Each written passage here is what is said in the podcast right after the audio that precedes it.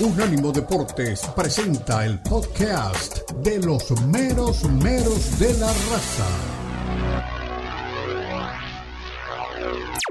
Los meros meros de la raza. El poeta Leo Vega, Omar Orlando Salazar y Lalo Leal nos brindarán una perspectiva suspicaz sobre los últimos acontecimientos en la Liga MX, las principales ligas de Europa, América Latina y la MLS, porque son los meros meros de la raza en Unánimo Deportes.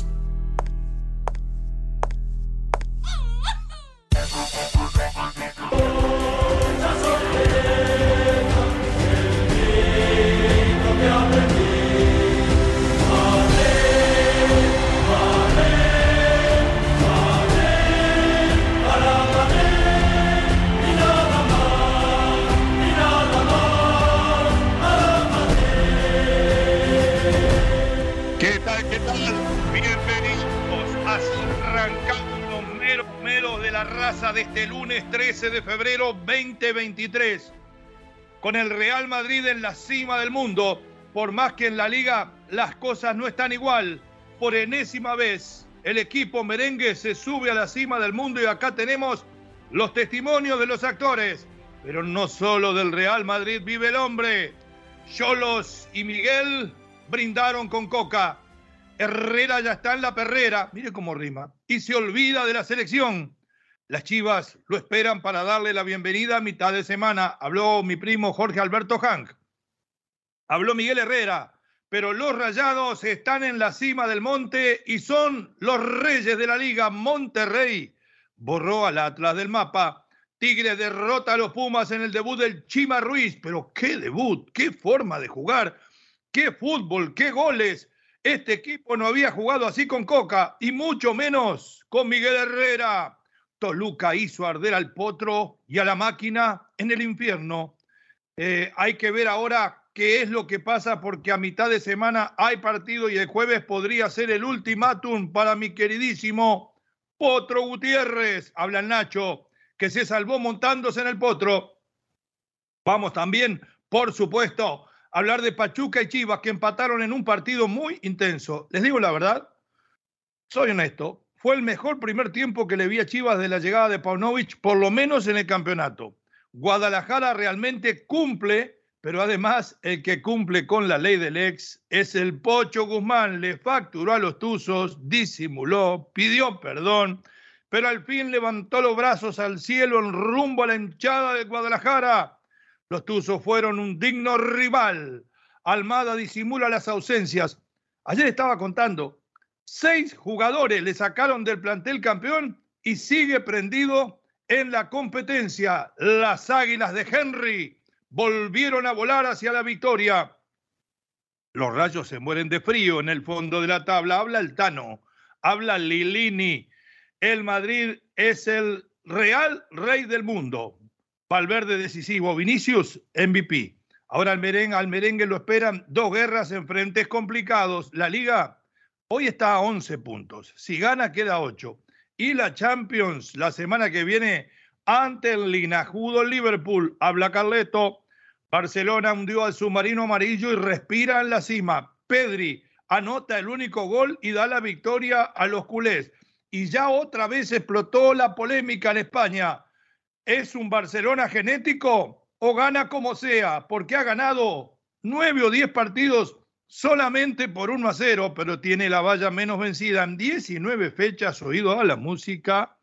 Solamente ha encajado siete goles el equipo de Xavi. De los mexicanos en Europa, perdió el Vasco Aguirre con el peor equipo de la liga, con el Sevilla, pero hay buenas noticias. El Bebote sigue su romance con el gol anota y llega a 10 en Holanda. Coca para dos, por favor, como en el bar. ¿Cómo va la carrera entre Henry y el Bebote para el 9 de la selección? Lo vamos a conversar aquí. Espero tener ya conmigo a mi queridísimo Eduardo Lalo Leal porque hoy tiene un día libre de placer, don Omar Orlando. Hoy tiene un día libre de relajamiento, dedicarse a las cosas que más le gustan, pero como hombre responsable empezó por ir a visitar a su médico. Esperemos que le vaya bien al joven Omar Orlando Salazar.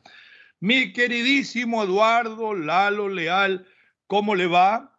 ¿Qué novedades me trae? ¿Cómo se siente con respecto a su Atlas bicampeón, a la llegada de Diego Coca, a las palabras de Miguel Herrera, a las palabras eh, de Guillermo Almada agradeciendo las atenciones y deseándole lo mejor a Coca? Seguro por dentro otros dos deben estar pensando, te deseamos lo mejor, ojalá pierda los primeros tres partidos. ¿Cómo está mi querido Eduardo Lalo Leal, el más leal de los Lalos? Bienvenido, buen día. Mi querido Leo Vega, un placer saludarle, muy pero muy buenos días, un gusto estar ¿Sabe dónde fue Omar? ¿A qué médico fue Omar? No, creo que se fue a checar a Tijuana. No, porque me dijo es una visita un poco de rutina y otro de placer, pero un médico de placer. Bueno, siga, siga. No sé, no quiere lo que. A ver, que los oyentes traten de adivinar a qué doctor fue Omar, pero usted siga, adelante. Creo que fue con el doctor, algo se apellida de Dul, algo así, el de Dulce. Ah, le dicen el dedo como al de los locos Adams. Ah, ahora sí. o como a López, como al dedo López. El dedo suaves. y bueno, hay cosas que se hacen a cierta edad. Cuénteme, ¿qué sensaciones trae del final de semana? Pues contentos, contentos. Fue lejos del fútbol un Super Bowl atractivo, no el mejor, pero sí estuvo bonito. El Patrick Mahomes, ¿no? Mire cómo estoy, ¿eh? ¿eh? Voy a confesar la verdad. Me conecté ya en el eh, halftime porque estaba aquí en un restaurante de moda argentino, lo puedo decir porque son amigos, 900, eh, con mi compañera de vida, y, y, habían varias televisoras gigantes, vimos el entretiempo, eh, y, y, entonces ya me conecté y me quedé ahí, prácticamente vi toda la segunda parte emocionante, y creo que hace mucho, o creo que nunca, los dos equipos contrincantes en el Super Bowl habían llegado a 35 anotaciones o a 35 puntos, ¿puede ser? Exacto, ya tenía mucho, mucho tiempo en donde no había tantos puntos, tantas anotaciones, y se definió al último, como nos gusta, en el último segundo se definió el supertazón. Creo que la cantante Rihanna también se lo llevó al medio tiempo, fue lo más. Que está en estado de gravidez, está esperando su segundo hijo y la rompió igual, ¿eh? aunque yo extrañé a Jennifer López. A Shakira no, pobretera, pero a Jennifer López sí. Sí, sí, se lo extrañaba un poquito. Pero Rihanna sí está embarazada, va a esperar a su segundo bebé y verla en esa tarima por todo lo alto. Y la verdad que sí nos pusimos un poco nerviosos, pero sensacional, sensacional la cantante. Nos puso a, a bailar, a disfrutar y a recordar. Y después de seis años en ausencia de los conciertos, seis años el amor, el amor nos quita a las artistas, seis años y lo hizo de forma espectacular. Perdón, por... perdón, perdón. Usted ha sido artista, ¿no? De telenovela y, por, y hace seis años que no sale por culpa del amor también. No sé, nos quita, dijo, una aclaración no vendría mal. Sí, te va por ahí, va por ahí, mi Leo. A mí me ha quitado de todo el amor menos tiempo de trabajo. Tengo que trabajar el triple, mira lo que le digo. quita y da, quita y da el amor, da y quita, dicen por ahí. Y acerca del fútbol mexicano, acerca de lo que comentas, Leo, Diego Coca, ya quiero ver a sus naturalizados, porque en la conferencia de prensa. Perdón, pues, perdón, hay que aclarar, después que hablamos del Super Bowl, aquellos que lo secuestró un platillo volador que ganaron los Kansas City Chiefs. ¿no? Ganaron los Kansas City Chiefs, efectivamente ganaron. Y Patrick Mahomes fue el MVP. Sí. El MVP, por ya, ya que nos metimos, demos la información completa, ¿no? Eh, se, lleva, se lleva su segundo Super Bowl, 38-35, 57 edición del Supertazón, lo ganó de, de gran manera y felicitarlo, felicitarlo por supuesto. Felicitar también, lo comentas a. Pero Diego para Coca. mí usted es tardido, porque usted me sacó, me sacó por Diego Coca, me sacó. Por... Hay un nuevo campeón del mundo, va, un nuevo viejo campeón del mundo. El Madrid salió campeón del mundo. ¿Usted tampoco lo va a poner en los titulares como hacen los noticieros deportivos de este país? no, así lo ponemos en los titulares, es el mejor equipo del mundo. Este Mundial de Clubes todavía no prende, todavía no enciende, pero ¿te imaginas el escándalo en dado caso de perder uh. de, contra el Al Es que es un mundial complejo porque los equipos europeos lo tienen que ganar sí o sí, pero si pierden, como ya les ha pasado, se arma la remambaramba y las críticas. Segundo título para Carleto Ancelotti en este semestre. Recordarás que también ganó la Supercopa, al Eintracht Frankfurt, campeón de Champions contra Gana todo lo que no importa este año. Gana todo lo que no importa este año. Y creo que va a ser ya todo, ¿eh? Creo que va a ser todo lo que va a ganar en el año el Real Madrid.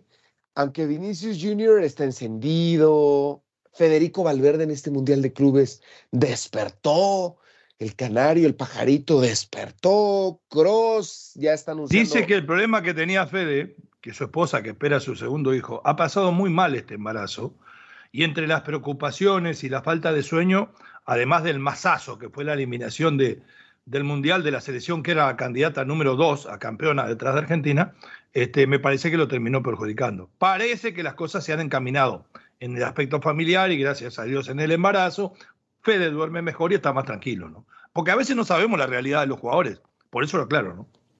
Y pensamos que son de hierro, pensamos que no les pasa nada, que todo este tipo de situaciones no les afecta, pero claro que les afecta, son humanos como nosotros, por muy Fede Valverde. Creo que en este partido recobró su nivel, aquel nivel con el que lo dejamos en el mes de diciembre, después de esa barrida en la que celebró a Lopollo Briseño, se apagó Fede Valverde y ahora ya, ya está despertando, ya está reaccionando. Y este Mundial de Clubes lo puede tomar el Real Madrid como un revulsivo. Ya son más de ocho puntos. Los que los separan son once puntos. Los que los separan del Barcelona, bastantes. Lo dijo Xavi, se van a enfrentar y eso puede, puede marcar la, la diferencia. Pero sí, sí veo al Real Madrid intenso, sí veo al Real Madrid bien, bien vivaracho por lo que vimos en este Mundial de Clubes. Lunin pésimo, creo que si van a prescindir de Courtois, van a batallar bastante en el arco. Ahí tienen a Memo, ahí tienen a Memo, si quieren, después dar una mano, una mano, está en Italia. Le cuento, primero que nada, para que vean de mi nobleza, algunos dudan, o sea, la mayoría de la gente duda, ya sé bien, Primero me equivoqué con el Madrid porque dije que no iba a ganar ni este título. Pero aquí el gran fracaso no es de los que perdieron con el Madrid. El gran fracaso del fútbol sudamericano en la Copa Mundial de Clubes. Dejémonos ya de tonterías y de boludeces. Ya no le ganamos ni a los equipos eh, asiáticos y a veces a los equipos africanos. Y hay que reconocer, hay que ponerse la pila, dejar de vivir dentro de esa burbuja de la Copa Libertadores y que el, el Flamengo de, de Arrascaeta y de, y de Gaby Gol y del otro no le ganan a nadie. Tuvieron problemas hasta para ganar el tercer puesto. Entonces, señores, wake up. Y, la otra, decir este, sinceramente que lo del Barcelona es, eh, como presumíamos nosotros al principio, casi perfecto. Yo me aparto del tema de eh, el fútbol sublime, del fútbol del Gen Barcelona, porque es un cuento, pero como equipo es tremendamente sólido y es tremendamente efectivo. Después vamos a repasar, la friolera de números que tiene el Barcelona, pero ha ganado creo que de los últimos 18 partidos 17. Es impresionante. Entonces hay que tener mucho cuidado. Yo sé que no juega Champions, pero acá se está fundando un Barcelona diferente y un Barcelona sólido, donde también hay que decirlo, sobresale Pedri, sobresale Lewandowski, pero Ronald Araujo es cada vez mejor defensor y esto me hace pensar que otra vez tuvimos mala suerte. No fuimos campeones del mundo en Sudáfrica porque Suárez se terminó haciendo echar por atajarla con la mano. Nos costó mucho en Brasil porque a Suárez lo sacaron detenido y deportado. Nos costó mucho el Mundial pasado porque Cavani en su mejor momento, después de eliminar a Portugal, se desgarra. Y en este Mundial fuimos un plan en el fondo porque no estuvo Araujo. Señores, a ponerse las pilas. Nos vamos a ir a la pausa. Al volver de la misma vamos a escuchar la presentación de Miguel Ernesto Herrera que esta semana estará con nosotros por aquí para contarnos después del debut con los Cholos cómo ve la vida. Pausa, ya regresamos, no falta nadie. Está Lalo, estoy yo, está José, está John, eh, estamos todos. Ya volvemos.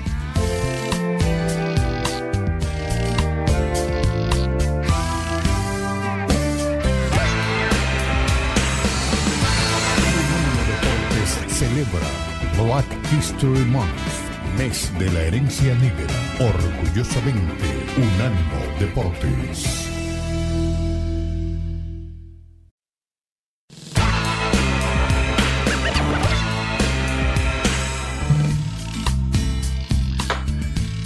Volvemos Estamos de regreso en Unánimo Deportes en todas sus plataformas, .com y todas las que usted pueda encontrar. Llegamos a ustedes a través de esta onda a todos los Estados Unidos de habla hispana. Y si alguien quiere escuchar en inglés, it's not a problem, man. If you want, I can translate to you what we say in Spanish, ¿ok? Eh, de todas maneras, también llegamos al norte de México, lo sé. Y lo sé sinceramente porque el eterno Gabriel Caballero, cada vez que lo llamo me dice, te vengo escuchando. o, sea, o sea que nos agarran allá por el norte de México también. Se nos quedó sin laburo el amigo, lo vamos a tener que llamar para charlar un rato. Un amigo que consiguió chamba es Miguel Ernesto Herrera. Recuerden que estaba en la baraja junto a Coca, junto a Almada para la selección y lo terminaron descartando y se decidieron por el técnico dos veces campeón en los últimos años en México y esto no deja mucho, mucho margen para discutir sobre la capacidad de Coca. A usted, a mí, a Lalo le puede gustar cualquiera de los otros candidatos, pero no me vengan con que Coca es un pelagato porque no lo es. Además es el hombre de las cosas imposibles. Sacó campeón a Racing de Avellaneda en Argentina. Eso es tremendo. Fíjese, sacó campeón a Racing y vino y agarró un equipo que hacía 72 años no ganaba. No solo lo sacó campeón una vez, sino que lo sacó campeón dos veces. Entonces, no le tiremos a Coca para quedar bien con los demás. Pero Miguel Herrera estaba mirando por la ventana, tenía ofertas. Yo doy fe que tenía más de una oferta. No voy a nombrar las otras que tenía porque tenía de México y tenía una del exterior, que tampoco era muy importante. Cuando esté aquí le vamos a preguntar a él que dé los nombres. Inmediatamente, que no lo dejaron la junta de dueños dirigir al Tri, salió corriendo para la perrera y, Jorge Alberto Hank lo recibió con los brazos abiertos. A ver qué dice don Jorge Alberto Hank, mi primo hermano, de la llegada de Miguel Herrera, del regreso de Miguel Herrera a la perrera, a su casa. Adelante, mi querido John.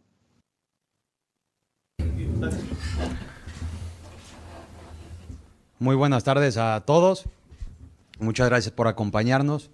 La verdad estoy muy contento e ilusionado de estar aquí con Miguel, de darle la bienvenida a tu casa. Y digo tu casa porque estás de regreso en tu casa, porque, porque así lo siento yo y sé que lo sientes tú también. Sé que siempre has estado muy identificado de la última vez que nos tocó trabajar juntos con la afición, con la ciudad, con el Estado y con lo que el equipo representa. Y yo sé que así es y nosotros contigo también. Tanto por todo lo que dije, ¿no? Equipo, afición, ciudad, Estado. Entonces estamos muy contentos porque este es un proyecto a, largo plazo, que estamos seguros que, nos vas a regresar a, donde siempre debemos de estar, que es allá arriba, y poder estar peleando cosas como lo hicimos la última vez. Mm, tenemos una cuenta pendiente de la otra vez y esta vez lo, vamos a lograr, estoy convencido. Campeones. Y también regresarle a, a la afición, a la gente, a ustedes, que también siempre nos han apoyado. Bueno, casi siempre ustedes, pero este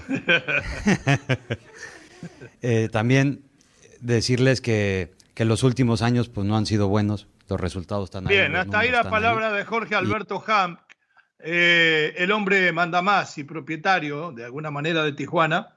Y mire las vueltas de la vida, ¿no? Eh, estaba Miguel Herrera mirando el partido frente a San Luis el otro día. Tijuana ganó 1 a 0 y dirigió Cirilo Saucedo. Le tocan ahora las chivas.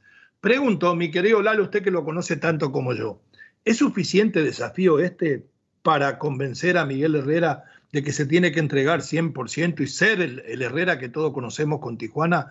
¿Puede hacer cosas importantes con un equipo que no tiene el mejor de los planteles y está en la décima tercera posición de la tabla? será difícil. No sé incluso si sea un premio de consolación. Los Xolitzcuintles de Tijuana. Creo que la América, creo que si se hubiera esperado un poquito más a ver qué pasaba con el Potro, iba a ser un candidato a dirigir a la máquina cementera del Cruz Azul. Se precipitó bastante Miguel Herrera a agarrar. Me deja que le explique, me deja que le explique. ¿Sabe por qué se precipitó Miguel Herrera? Le gusta mucho más el ambiente y el apoyo que tiene de los directivos, principalmente de Jorge Alberto en Cholos, del ambiente que se vive en Cruz Azul. Esto se lo digo de buena fuente. Y además, Jorge Alberto Hank se vio en esta conferencia en una posición eh, incómoda, donde tuvo que aclarar cómo él, como miembro del comité de selecciones, apoyó o no a Miguel Herrera y que por qué Miguel Herrera no estuvo. La tiró al córner y le dijo, esa fue decisión de Rodrigo Árez de Parga. Ahora sí, ¿va a triunfar Miguel Herrera con este equipo? Cuénteme un poquito.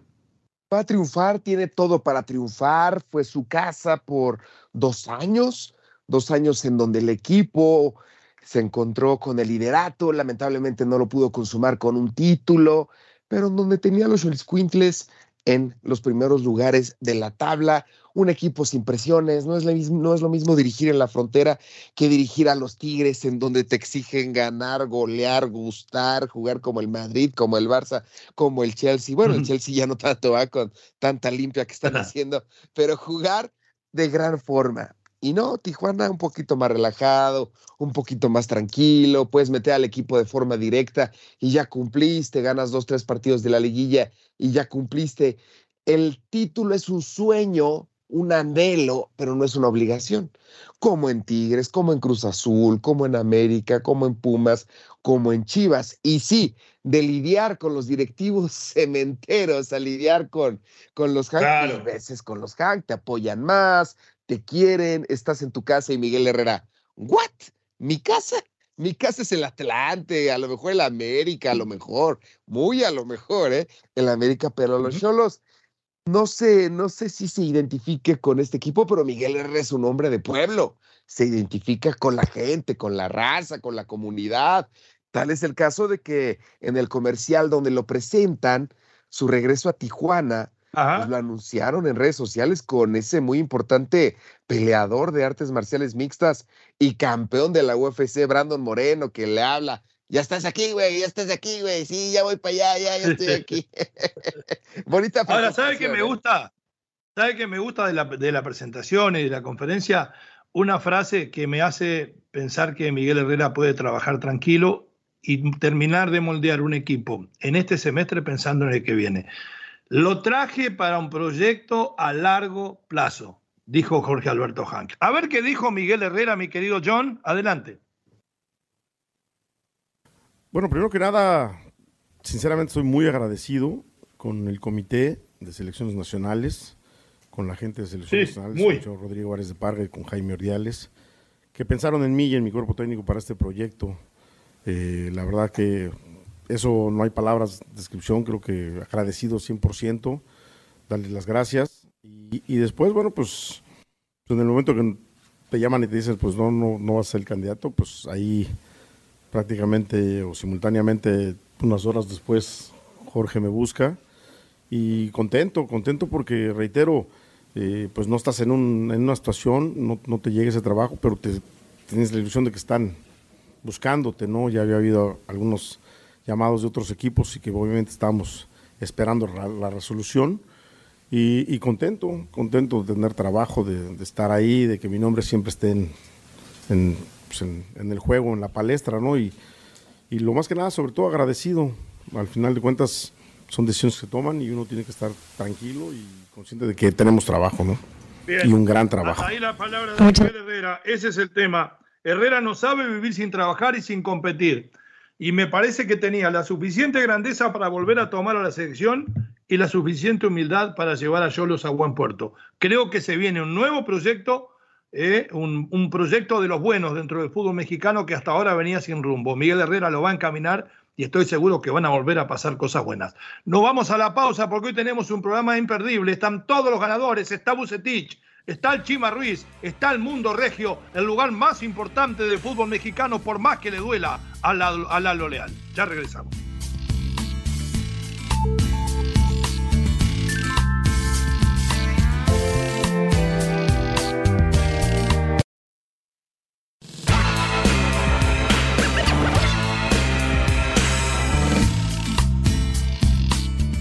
Estamos de regreso en Unánimo Deportes en todas sus plataformas para Estados Unidos y el norte de México, en Europa con Catrino TV para España y el Peñón de Gibraltar. Y nos metemos un ratito en el fútbol regio, en el que manda, en el que pone la marmaja, en el que pone la lana encima de la mesa y vaya si le sacaron rendimiento. Tigres, con la mano del Chima Ruiz, primer partido que dirige el técnico mexicano y debo ser honesto, fue 4 a 2, se le vieron algunas debilidades en defensa por momentos, pero jugó un fútbol práctico, rápido, profundo y sus dos goleadores marcaron.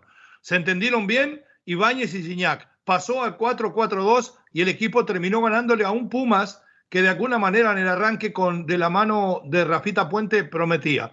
A ver qué dice el Chima Ruiz después de su primera victoria. La alegría de la misión cumplida, pero queda mucho trabajo por delante. Adelante, John. De la gente que te puedo decir mi agradecimiento total, siempre, siempre eh, he sabido lo que significa estar en Tigres, lo que significa la historia de este, de este equipo. Eh, me ha tocado estar en el inicio de toda esta historia de Sinergia Deportiva, lo dije la vez anterior, y, bueno, ahora afortunado de estar recogiendo estas, estos, estos frutos de, de, lo que es este equipo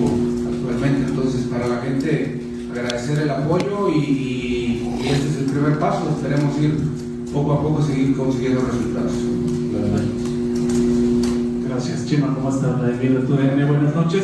Quiero ir más por el lado personal, Chima, porque seguramente será una noche que vas a recordar por mucho tiempo, la manera en cómo te presentan, la manera en cómo se pone ese video antes del partido, la gente te ovaciona, eh, terminas con una victoria, es decir, debutas con el pie derecho, además, sea, más por ese lado de Chima Ruiz persona que seguro va a recordar muy, muy bien esta noche.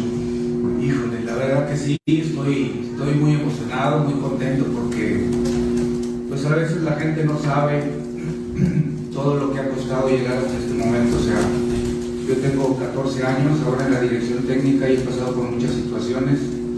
Eh, he picado piedra por todos lados.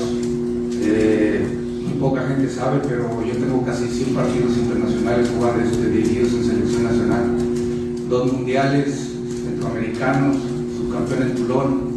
Entonces, no soy ningún improvisado. Bien, hasta ahí la palabra de un alegre Chima Ruiz sacando el cartel y poniéndolo encima de la mesa, ¿eh? Más de 100 partidos internacionales, sí, selecciones juveniles, tiene algunos como ayudante de la mayor, y tiene todo el derecho a reclamar paso como entrenador. Y ahí sí, estoy de acuerdo cuando algunos entrenadores mexicanos, de los buenos, como el Chima Ruiz, dice, siempre al extranjero se le da la oportunidad más rápido. Eh, hay más paciencia para aguantarlo en los malos momentos. Y la prueba está en que el Chima llega a primera visión después de 14 años de trabajar y que en el cuarto o quinto partido ya están por echar al potro. Si el entrenador hubiera sido un, entrenador argentino, uruguayo o brasileño, estoy seguro que lo aguantan por lo menos toda la primera rueda. Y esto lo digo con total objetividad. Eh, ¿Nos podemos ilusionar con esto que vimos del equipo del Chima para seguir así en los Tigres, que jugó para mí como nunca vimos jugar al Tigres de Coca ni al de Miguel Herrera? Sí, nos podemos ilusionar, Leo. ¿Sabes cómo le dicen a este equipo de Chima? No es la chimaneta ni nada, es la limochima.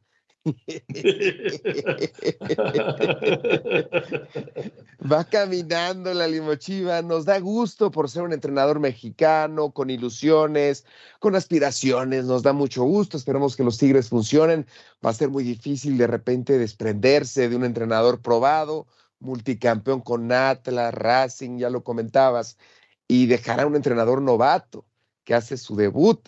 Pero me gusta la idea, me gusta que apostaron por un entrenador mexicano, que no se fueron por los grandes nombres, que todo su cuerpo técnico es felino, es gente que se identifica con la casa, con los Tigres, y qué mejor manera que iniciar esta nueva gestión con tremendos goles, con gran espectáculo, aunque también hay que decirlo, es lo que deja Diego Coca, ¿no? No es que sea la limochima, es lo que deja Diego Coca. El trabajo sí, pero yo le vi, le, vi una alegría especial en el juego, un desparpajo especial en el equipo, como que los jugadores se atrevían a más. Y no quiero decir que lo cambió en una semana ni en tres días, no quiero ser malo. Pero bueno, le cuento, también ganó Monterrey. Funes Mori erró un gol imposible, hizo otro increíble y Poncho, porque ya no es Ponchito, ya lo están poniendo en selección por todos lados, anotó un bonito gol, le ganaron al Atlas, que hay que decirlo, realmente le cuesta muchísimo a Benjamín Mora. A ver qué dice Víctor Manuel Bucetich de esta victoria que lo pone en la cima del monte. Adelante, John. El balance es positivo, sin duda alguna, ganar de visita ante un buen equipo. Eh, creo que es... Eh, muy positivo en ese aspecto, sobre todo, sobre todo en el accionar que se, que se viene dando con el equipo. Eso es algo que siempre es muy rescatable y es lo que más se va valorando.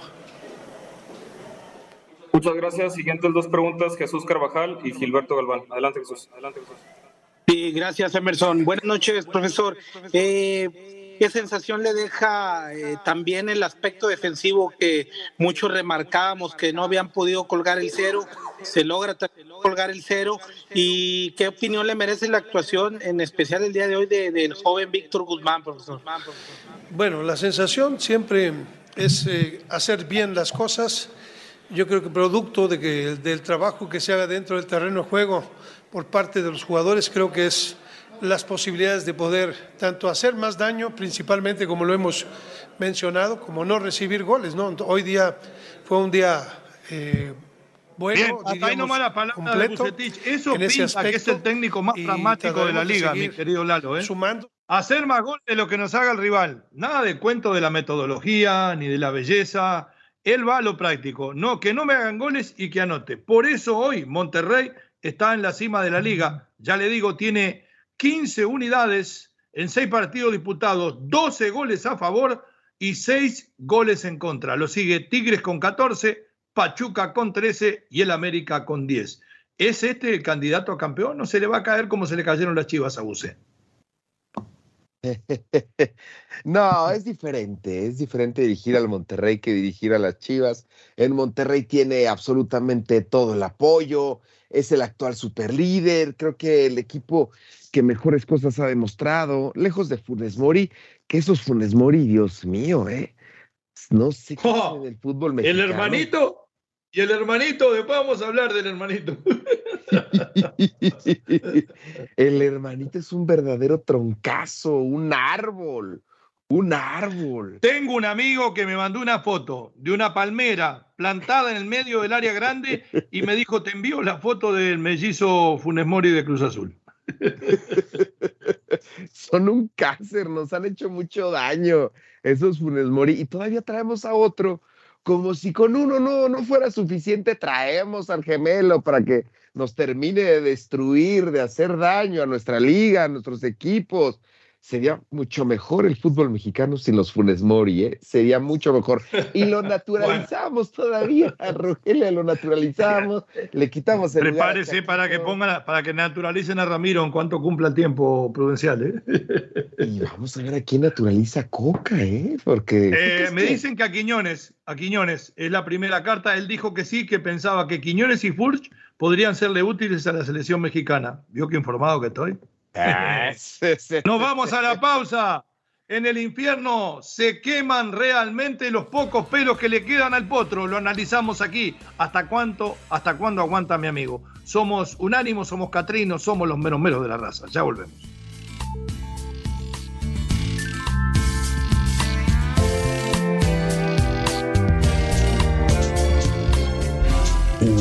Unánimo Deportes.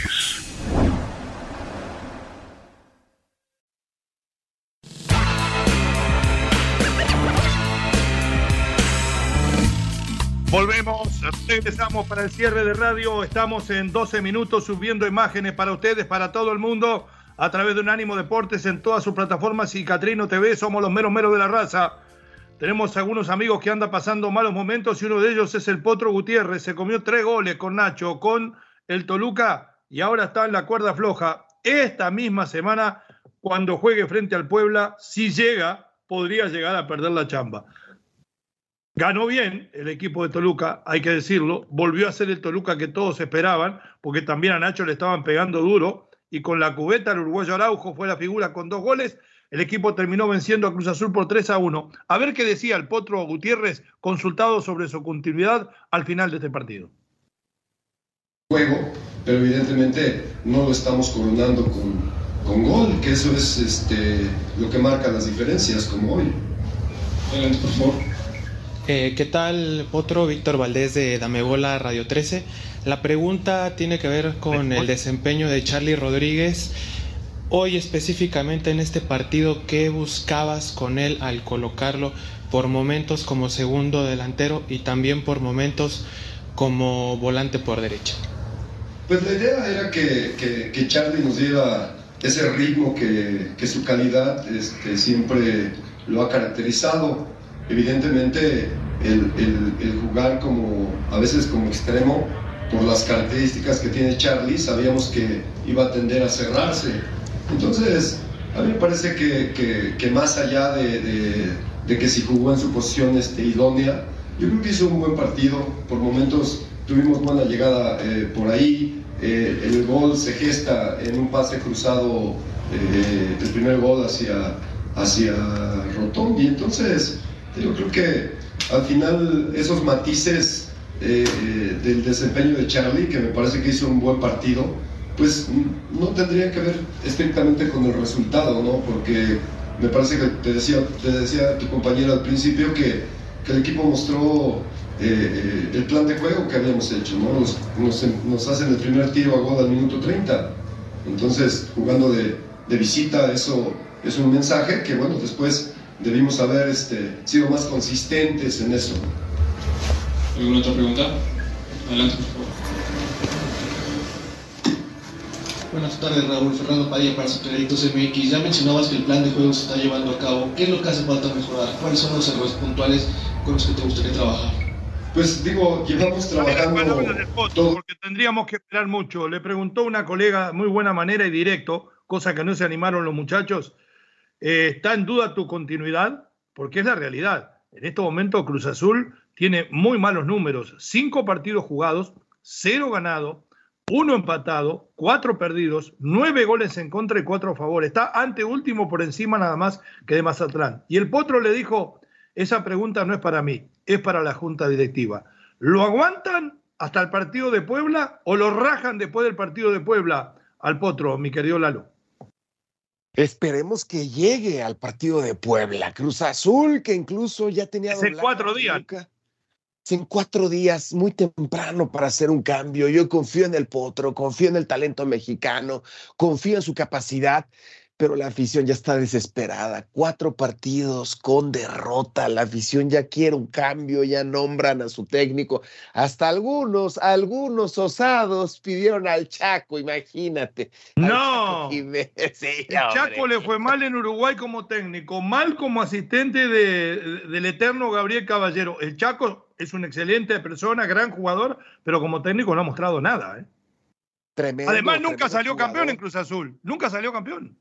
Nunca, su hijo sí, su hijo sí, pero él nunca salió campeón en Cruz Azul. Creo que tiene un equipo en octava división y también va en último lugar. como que las, sí sabe de cuál equipo hablo, ¿ah? Compró un equipo y hasta le puse el equipo de Chaco y va en último lugar creo que no le están funcionando las cosas como entrenador. Una gran oportunidad como el Cruz Azul sería formidable, pero me quedo con el potro. Candidatos hablan de muchos, de Gareca también, que Cruz Azul va a soltar todo para traer a un entrenador de prestigio. Gareca, eh, suena difícil, suena difícil. Reynoso, si no me equivoco, dirige a Perú, ¿correcto?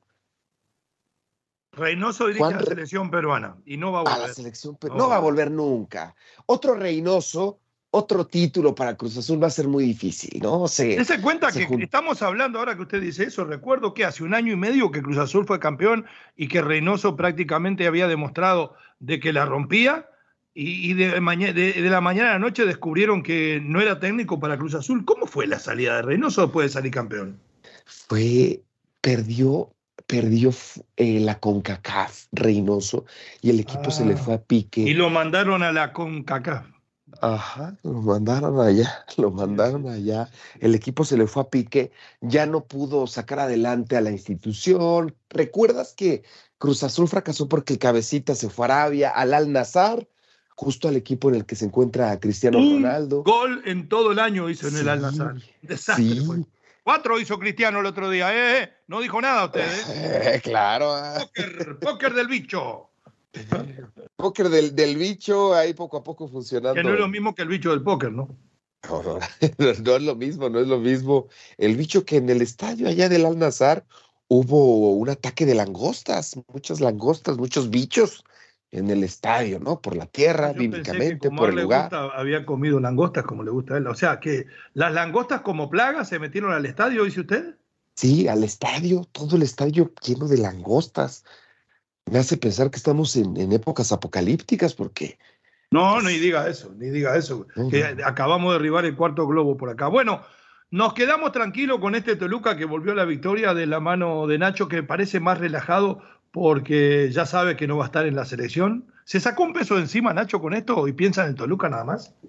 Era candidato, era candidato, Nacho. No sé por qué. Dos meses en Europa, título con León, hizo el ridículo con el Toluca en la final. Si Nacho hubiera ganado esa final Toluca-Pachuca, automáticamente es candidato, pero no la ganó, lo humillaron, le metieron ocho goles. No sé de quién era candidato, pero sí era candidato Nacho Ambris. Ya más tranquilo, enfocado completamente en el conjunto Escarlata y sin distracciones, Leo.